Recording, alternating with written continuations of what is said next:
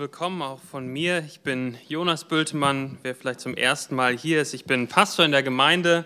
Wir freuen uns, dass ihr hier seid. Ähm, und wir springen direkt in einen Bibeltext aus dem Markus-Evangelium. Wir sind in einer äh, Predigtserie durch das Markus-Evangelium und sind heute in Markus 9, äh, Markus 9, die Verse 38 bis 41.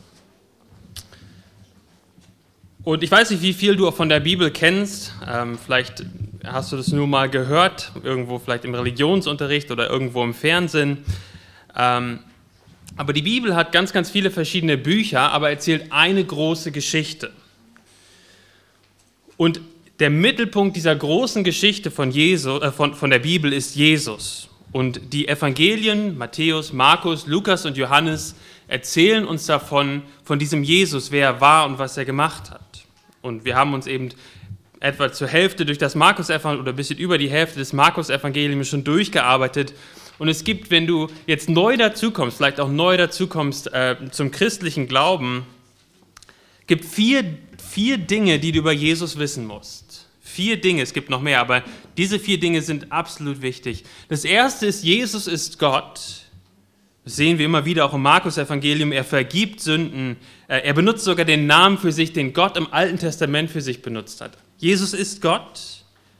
Aber Jesus hat zu seiner göttlichen Natur noch eine menschliche Natur dazu genommen. Er ist Mensch geworden.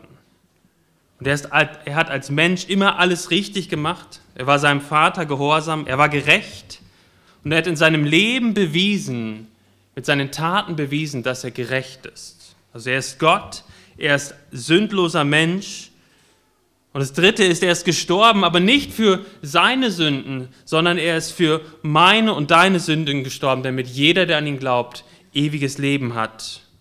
Und das Vierte, was wir ja auch eben in der Kindergeschichte gehört haben, er ist auferstanden und dann in den Himmel gefahren und wird dort einmal in Macht und Herrlichkeit wiederkommen. Nicht in Demut, sondern in Macht und Herrlichkeit und dann werden sich alle Knie der Menschen, alle Menschen werden sich vor ihm beugen müssen. Und das ist die Botschaft vom Alten bis Neuen Testament.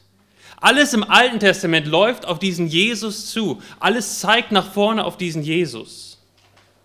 Und im Neuen Testament geht es entweder so wie in den Evangelien, im Markus-Evangelium, direkt um Jesus oder alles fließt direkt aus seinem Werk und aus seiner Person heraus.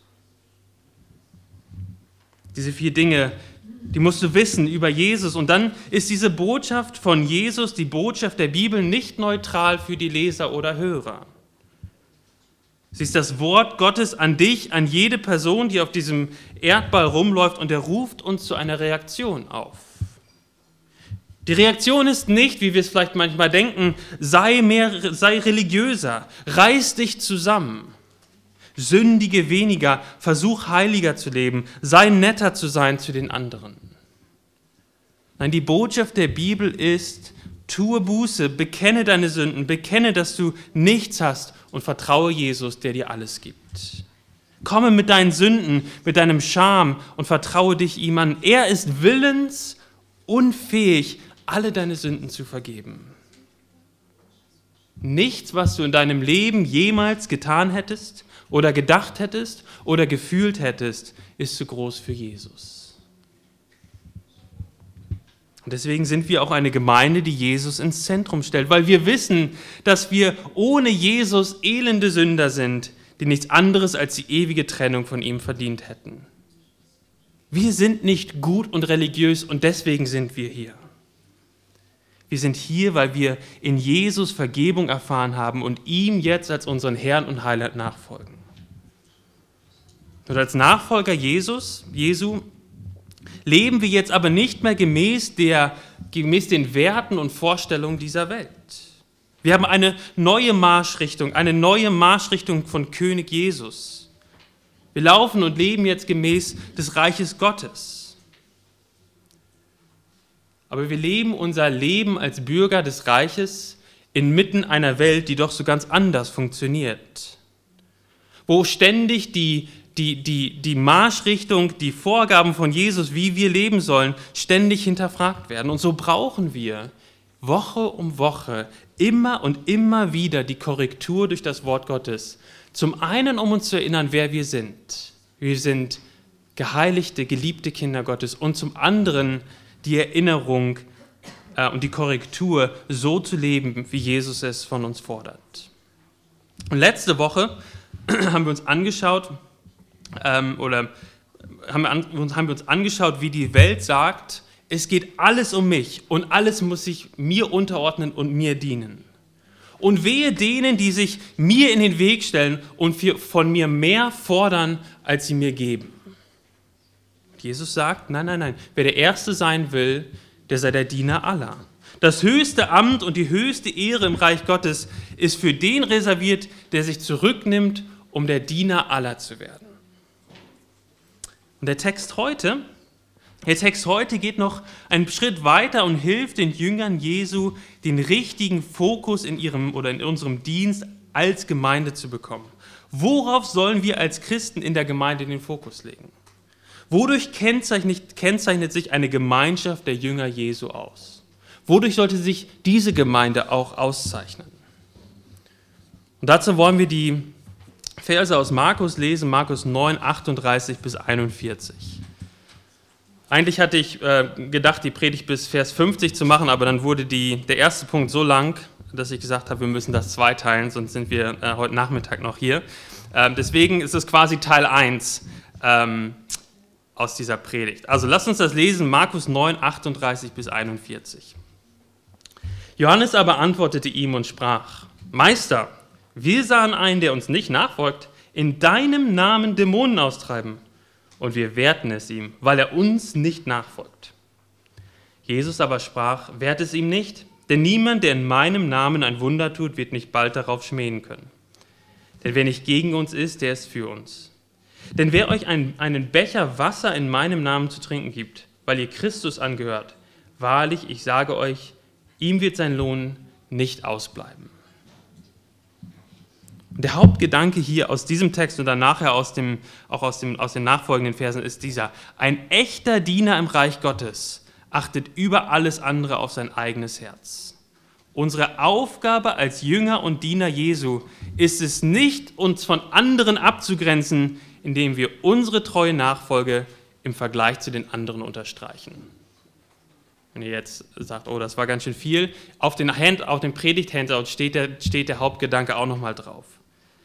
Unsere Aufgabe als Jünger und Diener Jesus ist es nicht, uns, uns von anderen abzugrenzen, indem wir unsere treue Nachfolge im Vergleich zu anderen unterstreichen. Und das macht Jesus hier in diesen vier Versen, oder das wird in diesen vier Versen deutlich, ähm, und das ist unser, der einzige Punkt der Predigt, der falsche Fokus, wir im Vergleich zu anderen. Also wenn wir nochmal zurückgucken in Vers 35, dort sagt Jesus, wenn jemand der Erste sein will, so sei er von allen der Letzte und Diener.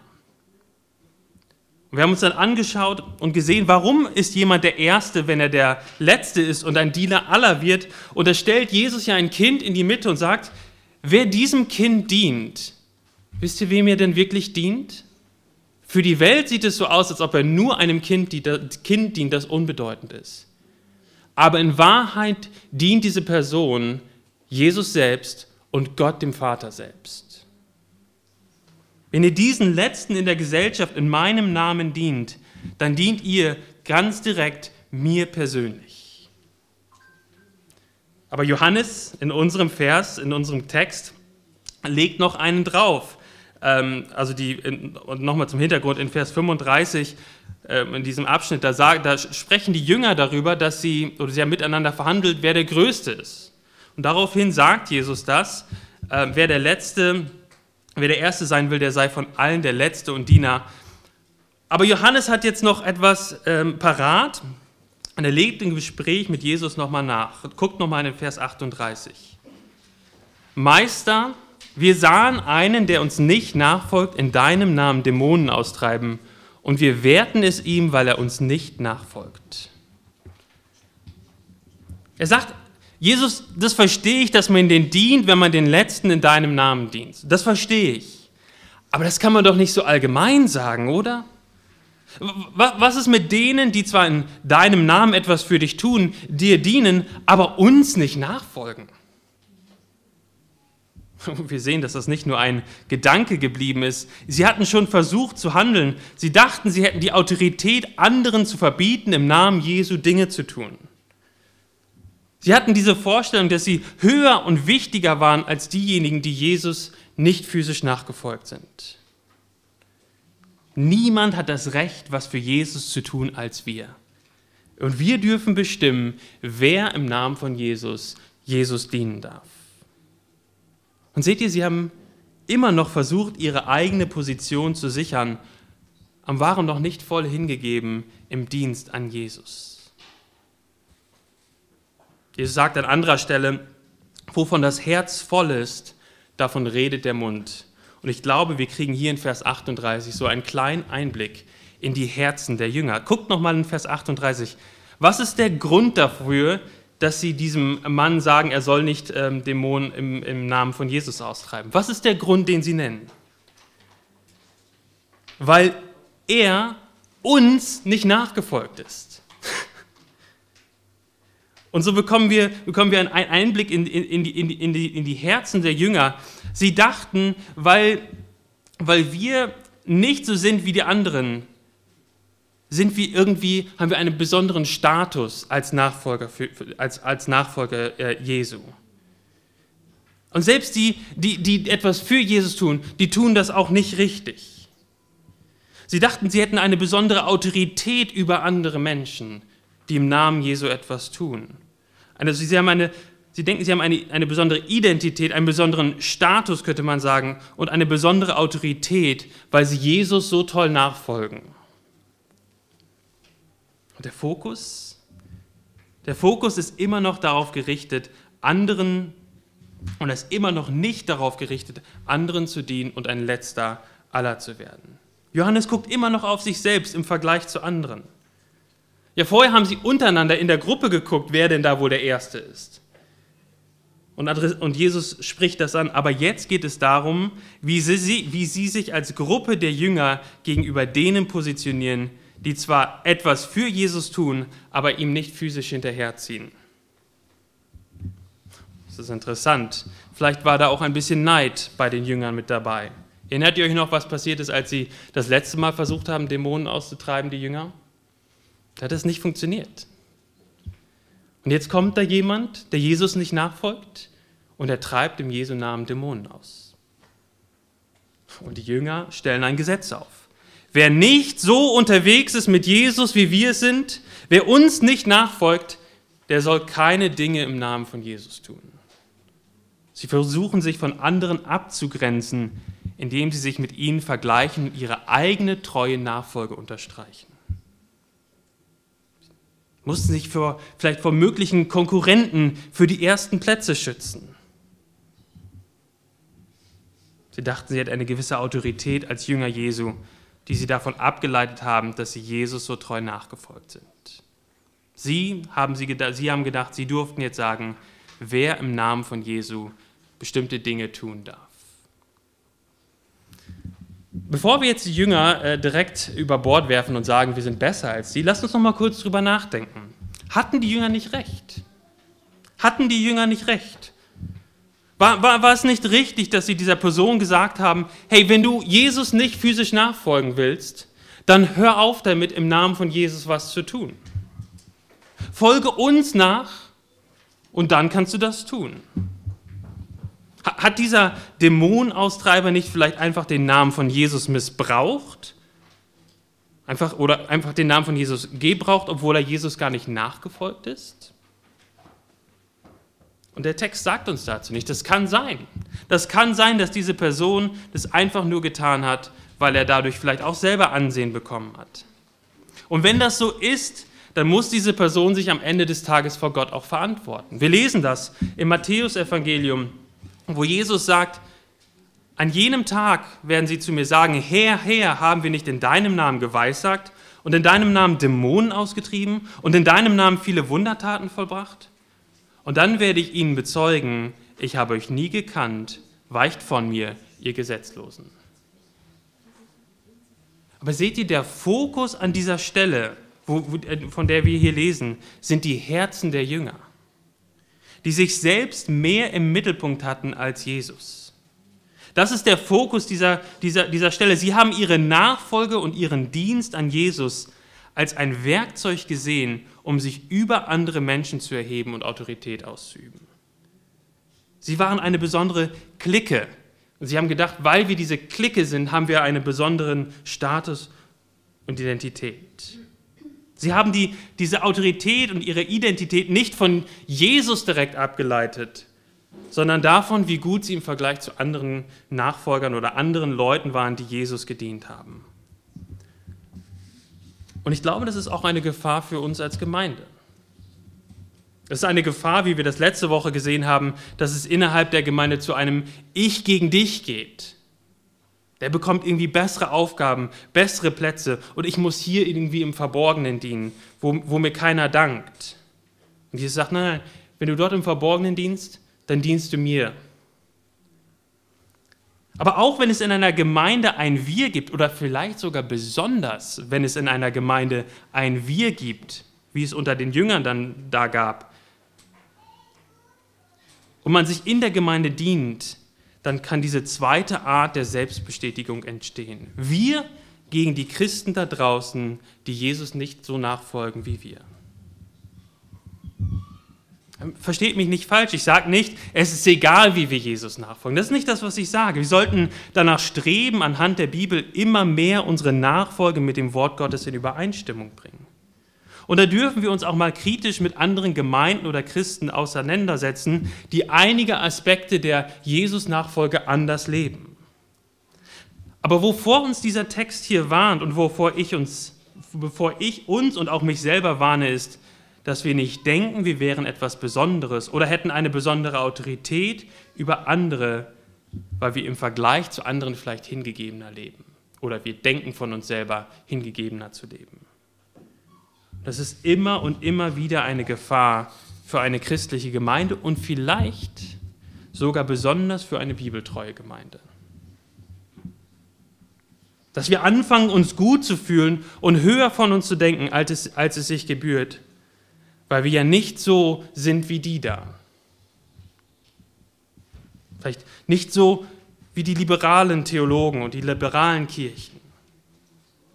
Nochmal, ist liberale Theologie mit ihrer Bibelkritik falsch? Ja, und sie werden sich einmal vor Gott dafür verantworten müssen. Dürfen wir da auch mal was gegen sagen? Ja. Aber wir wollen uns davor hüten, unsere Identität und Autorität als Gemeinde darüber zu definieren, dass wir nicht so sind wie die anderen.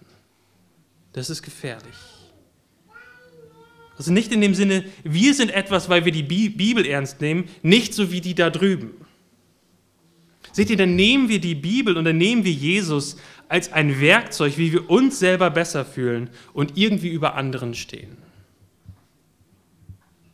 Und dann müssen wir unser Herz prüfen. Ich muss auch mein Herz prüfen, immer wieder.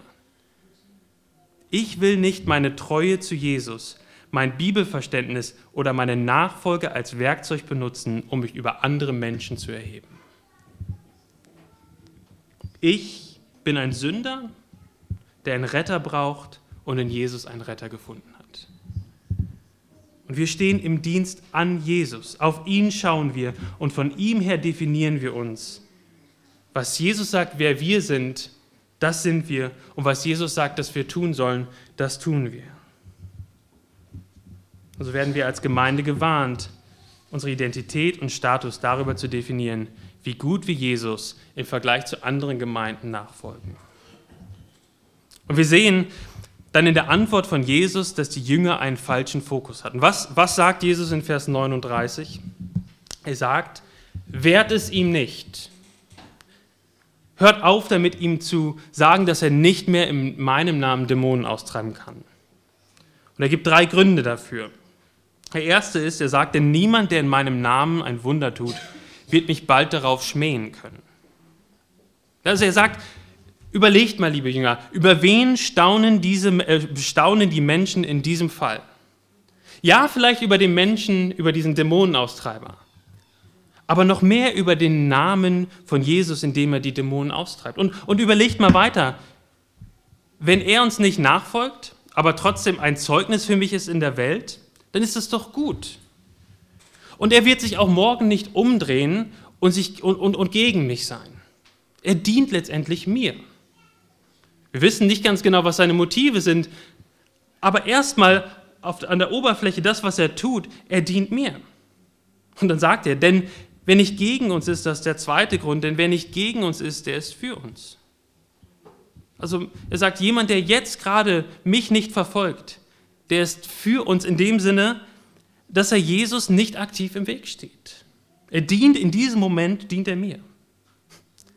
Und dann in Vers 41, da schießt Jesus gegen, ein, äh, schießt Jesus gegen den Bug der Jünger und er sagt, denn wer euch ein Becher Wasser in meinem Namen zu trinken gibt, weil ihr Christus angehört, wahrlich, ich sage euch, ihm wird sein Lohn nicht ausbleiben.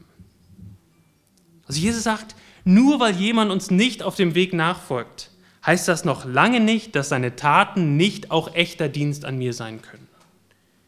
Liebe Jünger, ihr seid nicht die Einzigen, die mir dienen. Und der Text sagt nicht, dass wir dadurch gerettet werden, wenn wir, wenn wir so etwas tun, sondern er sagt einfach, dass selbst eine so geringe Tat wie das Glas Wasser für die Jünger eine Tat ist, die Jesus, die Gott nicht übersieht. Und Jesus sagt zu den Jüngern, hört auf, euch zu vergleichen. Jeder bekommt seinen Lohn, den er verdient. Hört auf, auf die anderen zu gucken und euch selbst mit ihnen zu vergleichen, wie gut ihr dort steht und daraus Identität und Status und Autorität zu, äh, zu, zu ziehen. Jeder bekommt seinen Lohn, den er verdient. Und so sagt Jesus, hört auf damit. Ich kann hören, wie die Jünger vielleicht in ihrem Kopf denken. Das ist doch ungerecht. Derjenige tut die Dinge, er, er treibt Dämonen aus, aber er opfert seine Zeit und sein Leben nicht, um, ihm, um Jesus, um dir, Jesus, physisch auf dem Weg zu dienen oder hinterherzuziehen und dir zu dienen. Und Jesus macht deutlich, der Fokus eines Jüngers soll nicht darauf gerichtet sein, sich durch Vergleiche mit anderen Jesus nach, Jesu Nachfolgern in ein Ranking einzuordnen. Genau das haben die Jünger gemacht. Sie dachten, sie standen höher als diese Person. Sie dachten, sie hätten Autorität, dieser Person zu sagen, hör auf. Und was können wir daraus lernen, aus dieser Geschichte? Und das Erste ist, was wir, was wir sehen, ist, dass Jesus hier über eine Situation spricht, wo jemand tatsächlich etwas Richtiges im Namen von Jesus tut. Nochmal, wir kennen die Motive von dieser Person nicht. Aber die Auswirkungen und das, was man sehen konnte, war im Einklang mit der Botschaft von Jesus und hat der Mission von Jesus gedient. Wir lernen von Paulus in einem ganz ähnlichen Fall, ähm, und, und, Paulus ist ein Vorbild, für, ein, ein, ein Vorbild für uns, wie er sich da verhält. Schlag mal auf, wenn ihr eine Bibel hat, in Philippa. Philippa-Brief, Philippa 1. Ähm,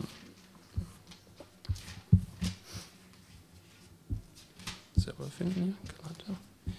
Philippa 1. Paulus ist im Gefängnis ähm, und Leute predigen das Evangelium.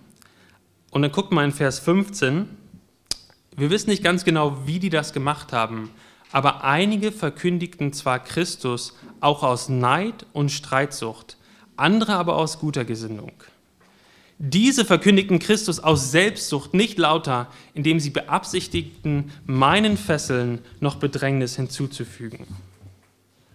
Also die haben gepredigt das wahre Evangelium, sie haben das, das Evangelium gepredigt, aber irgendwie hat es dazu geführt, dass es Paulus noch mehr Bedrängnis gegeben hat. Und sie haben es mit unlauteren Motiven getan. Was sagt Paulus in Vers 18? Was tut es?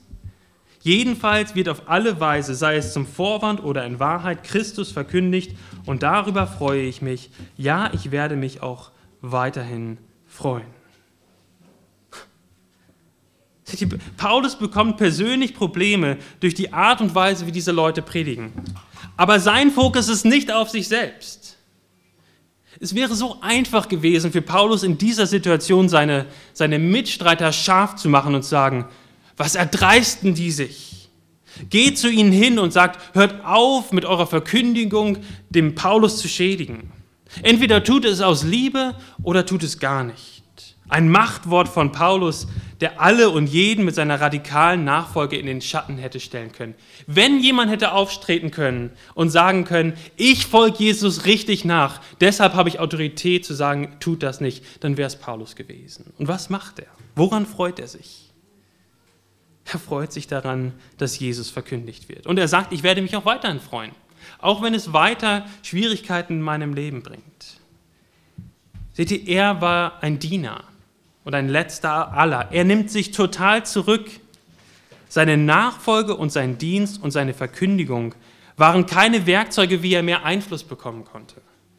Er war ein Diener Christi und worüber er sich gefreut hat, war die Verkündigung des Evangeliums. Unabhängig davon, ob er das selber gemacht hat oder nicht, unabhängig davon, was die Motive dahinter waren. Selbst als es ihm persönlich schadete, freute er sich. Warum? Weil er ein Diener Gottes und des Evangeliums ist und nicht andersrum. Und dazu ruft Jesus uns auf in diesem Text. Es geht nicht darum, dass wir eine gute und große Gemeinde werden, die nur von biblischer Treue strotzt. Wenn das unser letztendliches Ziel ist als Gemeinde, wisst ihr, was wir machen werden? Wir werden immer nach links und rechts gucken Immer nach links und rechts in der Gemeindelandschaft gucken und Wettbewerber sehen. Da geht schon wieder einer von uns zu denen. Oder andersrum, wow, wir haben es geschafft, dass ein paar Leute zu uns rübergekommen sind. Seht ihr, dann stellen wir nicht Jesus und seine Botschaft in den Mittelpunkt, sondern wir machen ihn selbst und seine Botschaft zu einem Werkzeug, wie wir etwas Beeindruckendes hier auf der Erde bauen können. Ein Werkzeug, um letztendlich einen Namen für uns zu machen. Ich möchte uns herausfordern, zu beten, dass solche Gedanken, unserem, sich solche Gedanken nicht in unser Herz einschleichen, dass wir stattdessen Diener werden, so wie Paulus ein Diener war. Wir sind doch oft näher dran als an den Jüngern, als wir denken. Stellt euch mal vor, es kommt eine neue Gemeindegründung hier nach Münster. Eine Gemeindegründung, die Jesus klar und deutlich verkündigt. Und was ist dein erster Gedanke? wenn die sich vielleicht ähm, ein Kilometer von uns ein Gebäude ähm, mieten. Ich, ich kann euch sagen, was meine Gedanken sind. Die, die ersten Gedanken sind wahrscheinlich, ich hoffe, dass Münsteraner auf der Suche nach einer neuen Gemeinde bei uns landen, damit wir weiter wachsen können. Was, was ist, wenn, ein, wenn sie ein besseres Angebot für diese Gruppe haben? für, vielleicht für junge Erwachsene, für Studenten. Und, und, und, und, und, und, und wir das nicht bieten können. Oder sagen wir, wow, was für eine riesige Bereicherung für die Stadt Münster. Eine weitere Gemeinde, die das Evangelium verkündigt. Wir sind gespannt, was Gott tun wird. Was sagen wir dann, wenn die andere Gemeinde zahlenmäßig wächst und wächst? sich ein neues Gebäude leisten kann und wir das bei uns nicht so sehen? Freuen wir uns dann, dass das Reich Gottes weiter wächst und Jesus geehrt wird, auch wenn unsere Gemeinde, auch wenn wir nicht im Mittelpunkt stehen? Und wisst ihr, die Antwort auf diese Frage hängt davon ab, ob wir in unserem Herzen Jesus und anderen Menschen dienen oder letztendlich uns selbst. Wenn wir Jesus dienen und den Menschen dienen, dann werden wir uns am Erfolg anderer Gemeinden freuen, auch wenn das eventuell bedeutet, dass wir nicht in dem Sinne wachsen. Wenn wir uns selbst dienen, dann werden andere Gemeinden immer Konkurrenz sein, so wie das bei den Jüngern war. Und dann vergleicht man sich und stellt Rankings auf. Und wisst ihr, das wird man dann merken, wenn Leute in die Gemeinde reinkommen. Wie, wie, wie gehen wir mit Gemeindesuchenden um? Wir fangen an, um die Gunst dieser Menschen zu buhlen, um sie in unsere Gemeinde zu bekommen. Wir stellen uns vielleicht in ein möglichst gutes Licht, um die anderen Gemeinden auszustechen, um diese Leute bei uns in die Gemeinde zu bekommen. Aber nochmal, es geht nicht um uns. Es geht um Jesus. Und wenn jemand sich für eine andere Gemeinde entscheidet und dort treu Jesus dient und seine Nachfolge lebt, dann will ich mich freuen, dann sollten wir uns freuen. Die Jünger mussten damals lernen, dass sie nur Diener in der Mission von Jesus waren. Es war nicht ihre Mission. Sie waren Diener in der Mission von Jesus. Es ging gar nicht um sie. Ihre Aufgabe war es nicht, anderen und ihre Aufgabe war es nicht, andere, die Jesus gedient haben, auszustechen, indem sie ihre Nachfolge betont haben. Jeder wird seinen Lohn bekommen. Genauso ist auch die Verkündigung des Evangeliums die Mission von Jesus und wir dürfen als Diener, als Gemeinde an dieser Mission teilhaben. Es geht um Jesus. Wir als Gemeinde sind Diener Jesu. Und unsere Aufgabe ist es, Diener zu sein und nicht, unsere, mit, nicht uns in unserer Jesus-Nachfolge mit anderen zu vergleichen. Aber zum Schluss, wie sieht das konkret aus? Wie denken wir auch als Gemeinde ähm, darüber nach, über andere Gemeinden in der Stadt Münster? Vielleicht auch besonders über Gemeinden, die bestimmte Dinge aus der Bibel anders erkennen, als wir sie vielleicht erkennen. Ich glaube, da hilft uns dieser Text auch. Das Erste, womit uns dieser Text hilft, in diesen, wie, wir, wie wir damit umgehen, wie wir darüber denken, nochmal ist diese Warnung, uns selbst in den Mittelpunkt zu stellen und zu denken, wir wären besser als andere Gemeinden, weil wir im Vergleich zu denen bestimmte Dinge biblischer machen. Das ist eine Riesenwarnung, die, die uns Jesus hier gibt. Und dann womöglich daraus noch ein Recht oder eine Autorität abzuleiten, uns über diese andere Gemeinde zu erheben. Wir sind Diener Christi und wir dienen unter seiner Autorität. Es ist seine Mission, nicht unsere. unsere. Es geht um ihn, nicht um uns. Es dreht sich alles um Jesus. Menschen sollten nicht uns nachfolgen. Die Jünger haben gesagt, er folgt nicht uns nach, sondern die Menschen sollen Jesus nachfolgen. Wir wollen Menschen nicht an uns binden, sondern an Jesus. Es geht um ihn. Wir sind seine Diener. Seine Ehre ist unser höchstes Ziel, nicht unsere Ehre. Wir wollen, dass Menschen vor Jesus niederfallen, egal ob das in unserer Gemeinde passiert oder in einer anderen Gemeinde passiert. Seine Gottesverherrlichung ist unser höchstes Ziel. Und dann ist die nächste Frage folgendes. Wird das wahre Evangelium gepredigt? Wird das wahre Evangelium in dieser Gemeinde, über die wir vielleicht nachdenken, vielleicht auch jetzt gerade, wird das wahre Evangelium gepredigt? Und das Interessante in unserem Text und auch in dem Paralleltext aus, aus dem Philipperbrief, den wir eben gesehen haben, war, dass die Leute zwar mit falschen Motiven etwas gemacht haben, aber das Evangelium wurde immer noch richtig gepredigt. Die Mission Jesu wurde immer noch vorangetrieben. Er war, hat sozusagen in dem Sinne, vielleicht auch unbewusst, Jesus immer noch gedient. Paulus, Paulus spricht oder nimmt eine ganz andere Wortwahl in den Mund, wenn es darum geht, dass Leute das wahre Evangelium verdreht haben. Was sagt, was sagt Jesus da im Epheserbrief? Wenn die objektive Botschaft des Evangeliums angegriffen wurde, dann sagt Paulus nicht mehr, naja, ich freue mich. Die Rhetorik wird hart und lässt keine Zweifel offen. Er sagt, wenn jemand ein anderes Evangelium verkündigt, der sei verflucht im Epheserbrief. Und dann äh, äh, im Galaterbrief, sorry. Und im Galater 2 dann greift Paulus Petrus öffentlich an, weil, Paulus, weil Petrus das Evangelium verleugnet hat. Und wenn Gemeinden so predigen, dass Menschen nicht mehr davon hören, dass sie aufgrund ihrer Sünde unter dem Zorn Gottes stehen und in die Hölle gehen und ihre einzige Hoffnung im Leben und im Sterben Jesus Christus ist, dann haben wir die Verantwortung als einzelne Christen und als Gemeinde auch Stellung zu beziehen und uns abzugrenzen. Aber, aber, aber wie machen wir es? Wie machen wir es? Wie hilft uns dieser Text, auch den richtigen Ton in dieser ganzen Sache zu finden? Wir machen es nicht, weil wir persönlich angegriffen wurden, sondern als Teil unseres Auftrages, das Evangelium zu verkündigen. Wenn wir so etwas tun, dann tun wir es als Diener, als Sklave, als Nachfolger Christi, als Dienst am Evangelium, wozu uns Jesus aufruft. Aus welcher Haltung heraus würden wir so etwas machen? Nicht von oben herab, als wären wir etwas Besseres oder hätten jetzt, weil wir Jesus besser nachfolgen, eine gewisse, gewisse Autorität Nein, wir tun es als Botschafter Gottes, die anderen Christen und vielleicht auch manchmal anderen Gemeinden zurufen und sagen, tut Buße und versöhnt euch mit Gott.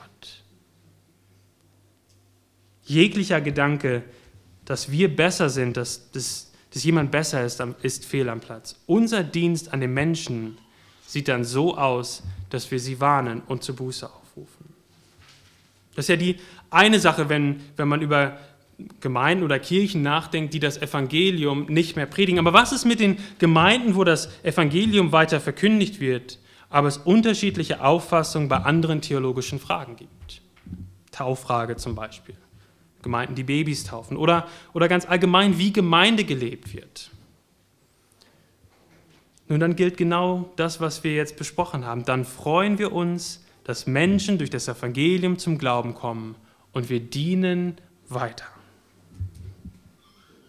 Seht ihr, wenn, wenn unser Herz sicher im Evangelium ruht, wenn wir, wenn wir dort unsere Identität äh, finden, wer wir sind, auch als Gemeinde, wenn in unserem Herzen Jesus auf dem Thron sitzt und wir uns nichts sehnlicher wünschen, als dass er geehrt wird, dass wir uns nichts sehnlicher wünschen, als ihm zu dienen und uns selbst aufzuopfern, wenn seine Ehre und Herrlichkeit wirklich das höchste Ziel in meinem Leben ist, dann wird sich mein Herz freuen, wenn Jesus geehrt wird, weil jemand das Evangelium in einer anderen Gemeinde hört und dort zum Glauben kommt. Es ist unabhängig davon, ob wir als Gemeinde direkt beteiligt sind oder nicht. Und es ist auch unabhängig davon, ob wir vielleicht bei Fragen auf zweiter Ebene mit dem Prediger oder einer Gemeinde nicht übereinstimmen. Wir sollten uns freuen, weil wieder ein Mensch seine Knie gebeugt hat und Jesus als seinen Herrn und Heiland anbetet. Wisst ihr, wenn jemand sagt, aus bestimmten, aus bestimmten Gründen, ich fühle mich in einer anderen Gemeinde wohler, ich habe einige Freunde da und irgendwie habe ich da auch besser Anschluss gefunden und sie predigen Jesus als den gekreuzigten und auferstanden, dann können wir sagen, preis den Herrn, bring dich dort ein. Lebe verbindlich dein Christsein in dieser Gemeinde. So brauchen wir keine Angst haben vor anderen Gemeinden, die das gleiche Evangelium verkünden wie wir. Wisst ihr, wisst ihr warum? Weil wir alle zusammen das gleiche Ziel haben. Wir wollen Jesus ehren, ihm dienen, ihn verkündigen und über seine große Gnade und Liebe staunen.